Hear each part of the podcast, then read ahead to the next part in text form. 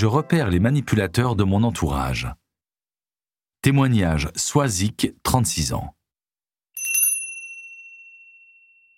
Ma belle-mère Dominique a toujours été assez envahissante. Cela ne dérangeait pas vraiment mon mari, mais moi, j'avoue que ça me gênait. Je lui en ai parlé assez vite, et David a été plutôt compréhensif. Petit à petit, il a réussi à mettre un peu de distance avec elle, mais il culpabilisait énormément. Évidemment, elle ne faisait rien pour lui faciliter la tâche. Quand il l'appelait, elle commençait toujours par un ⁇ Tu n'appelles plus ta vieille mère ?⁇ Idem quand on passait chez elle. Elle se plaignait toujours qu'on la négligeait, qu'elle se sentait seule. Le pire, c'est quand on a eu Gwenaël. Dominique est arrivée deux semaines avant la naissance et elle a commencé à tout régenter. Elle faisait les repas, les courses, le ménage. Moi, il est clair que ça m'arrangeait d'un côté, mais je trouvais ça étouffant aussi. Mais c'est après la naissance de Gwen que ça a dérapé. Il fallait manger à telle heure, ne pas manger tels aliments parce que ce n'était pas bon pour le lait, etc. La fatigue aidant, j'ai craqué très rapidement et on s'est disputé. Là, elle m'a surprise en fondant en larmes et en disant qu'après tout ce qu'elle avait fait, elle ne concevait pas qu'on la traite comme ça, qu'elle ne pensait qu'à notre bien. Et je sais qu'elle n'avait pas tort au fond. Mon mari, lui, était bien en peine de prendre parti, mais il a fini par demander à sa mère de partir. On se sentait tous les deux coupables, mais on se sentait enfin libérés.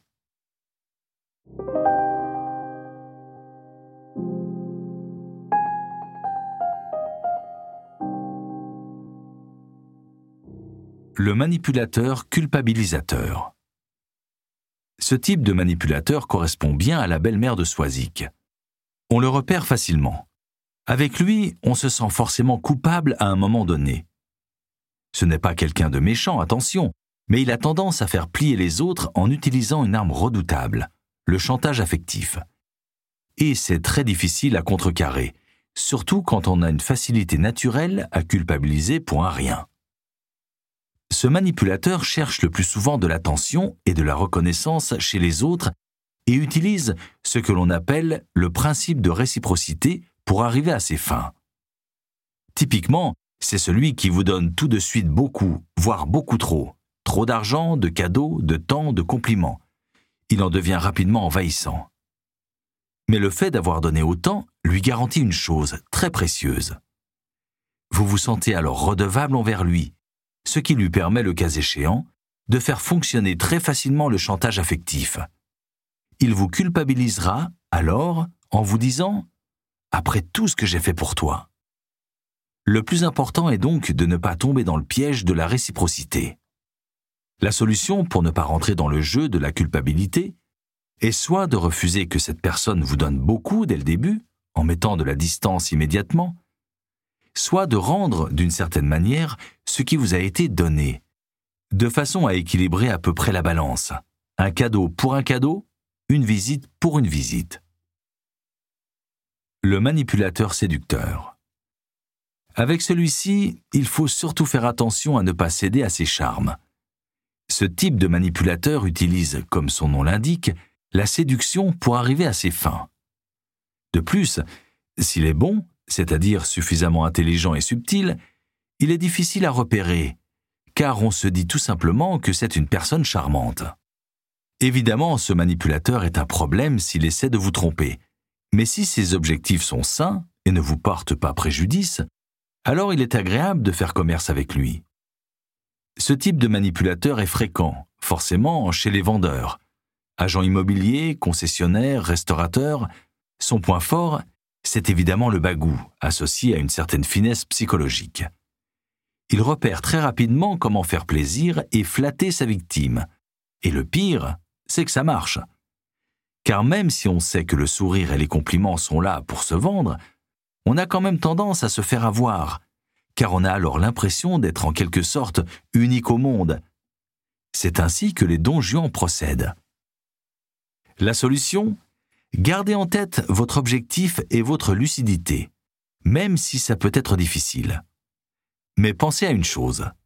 Même si le vendeur est agréable, souriant et vraiment sympathique, son objectif est quand même de réaliser une vente, alors que le vôtre peut être de ne pas dépasser un budget de 500 euros, d'effectuer uniquement un repérage, de choisir l'article le moins cher. Le pervers narcissique. Celui-ci, il faut y faire très attention, et si on le croise, ne pas chercher à jouer avec lui. Au contraire, il vaut mieux prendre ses jambes à son cou si l'on ne veut pas y laisser des plumes. La difficulté, encore une fois, c'est qu'il est difficile à repérer, bien que certains indices puissent vous y aider. D'abord, c'est souvent quelqu'un soit de solitaire, soit qui compartimente bien sa vie. Par exemple, il vous dira qu'il a plein d'amis, mais vous ne les verrez pas souvent. De même, ses collègues, sa famille ne seront jamais des personnes proches, tout simplement parce qu'il ne sait pas créer de vraies relations. De plus, il essaiera le plus souvent de vous éloigner de vos proches et amis, en les critiquant subtilement. Tu ne trouves pas qu'il était bizarre, Antoine, ce soir Ou Je ne sais pas comment tu supportes que Léa te parle ainsi. Ou en vous demandant de passer plus de temps avec lui en tête à tête, par exemple. L'autre indice, c'est que le pervers narcissique est imprévisible. On ne sait jamais sur quel pied danser avec lui, quelles seront ses réactions? Il a ainsi tendance à souffler le froid et le chaud. C'est très déstabilisant, mais ça a un avantage de taille pour lui. En agissant ainsi, il nous empêche de prendre des initiatives et nous met en position d'attente, voire de dépendance par rapport à lui. C'est ce qui le rend dangereux. À terme, on finit ainsi par lui laisser de plus en plus de pouvoir sans même nous en rendre compte.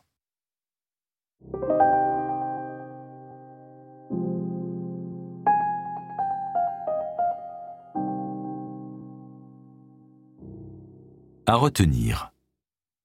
Celui qui nous culpabilise. Il est facile à repérer car il est envahissant et se dévoile souvent assez rapidement. Il faut donc faire attention à ne pas prêter le flanc au chantage affectif et apprendre à mettre de la distance tout de suite, gentiment mais fermement. Mettez des règles claires en place dès le début. Cela vous garantira une certaine tranquillité. Celui qui nous séduit. Beau parleur, souriant, sympathique, le séducteur est foncièrement quelqu'un de très agréable à côtoyer. Il sait utiliser ses atouts pour atteindre ses objectifs et le fait souvent intelligemment. Il faut donc, avec lui, avoir toujours en tête ses propres intérêts, limites et objectifs, car il sait nous les faire oublier si rapidement. Celui qu'il faut fuir à toute vitesse. Le pervers narcissique est le pire des manipulateurs car il ne respecte pas ses victimes et ne culpabilise pas en leur portant préjudice. Ses armes favorites.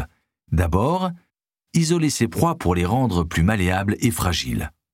Et une fois qu'elles sont ferrées, souffler le chaud et le froid pour les rendre encore plus dépendantes et dociles.